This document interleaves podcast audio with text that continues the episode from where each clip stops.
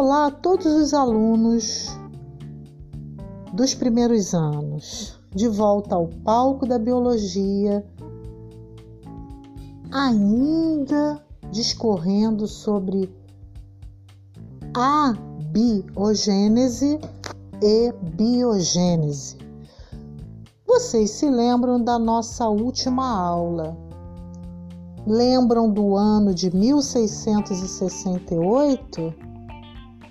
Que Francisco Rede, ano em que Francisco Rede realiza um experimento muito importante com a intenção de refutar a teoria da abiogênese ou geração espontânea, que foi a explicação que perdurou desde a antiguidade para explicar a origem dos seres organizados quimicamente para nascer, crescer, reproduzir e morrer.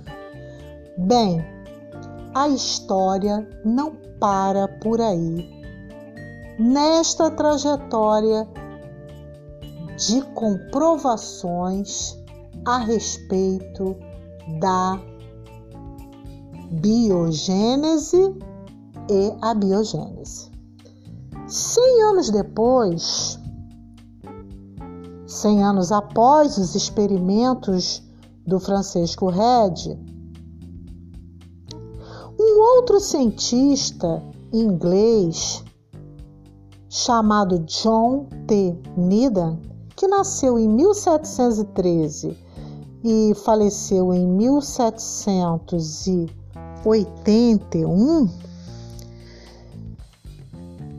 foi realizado por ele um experimento onde ele submetia à fervura frascos contendo substâncias nutritivas. Depois que fervia os frascos, fechava-os e após alguns dias examinava-os. Nestes experimentos, Nidan observou a presença de microorganismos. O cientista explicou que a solução nutritiva continha uma força vital responsável pelo surgimento da vida e que era assim que se dava o processo, o fenômeno de abiogênese. Em 1770, alguns anos mais tarde, o pesquisador italiano Lazzaro Spallanzani repetiu os experimentos de Needham com algumas mudanças. E aí ele obteve resultados diferentes. Ele colocou substâncias nutritivas em balões de vidros, de vidro, fechando-os hermeticamente, ou seja, bem vedados. Esses balões, assim preparados, eram colocados em caldeirões com água e submetidos à fervura durante algum tempo. Deixava resfriar por alguns dias e então ele abria os frascos e observava o líquido ao microscópio. Nem presente.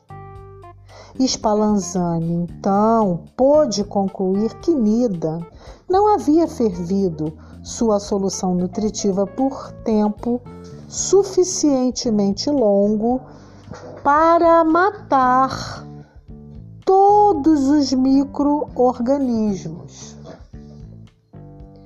Nenhum organismo estava presente pós realização do experimento de Spallanzani, de Lázaro Spallanzani.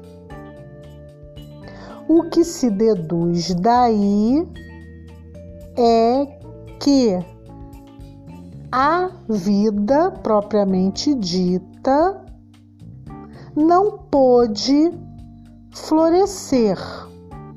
A vida microscópica. Vamos continuar então pensando em Nidan. Nidan venceu na polêmica e a abiogênese continuou sendo a teoria mais aceita para a origem da vida. Por quê?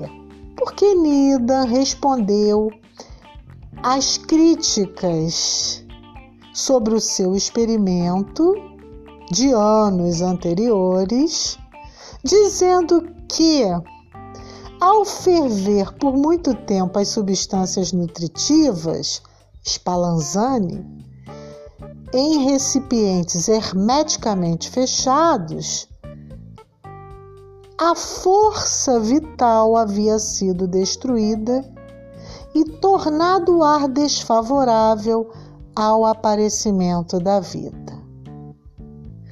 A polêmica entre a teoria abiogênese e biogênese continua até os experimentos de Louis Pasteur, que somente nos, no ano de 1860, com experimentos realizados,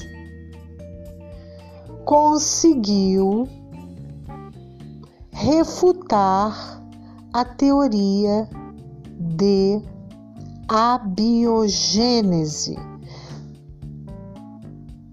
Vamos continuar ligados no próximo passo do nosso dia letivo, já sobre Luiz Pasteur, que estará em aula de vídeo. Fiquem atentos, vão respondendo os questionamentos do material organizado pela SEDUC. Estamos aqui para trazer mais informações, além outras informações a respeito dos conteúdos. Fiquem na paz nesse dia 7 de abril de 2021 com a biologia no centro do palco. Paz e luz, eu prometo voltar.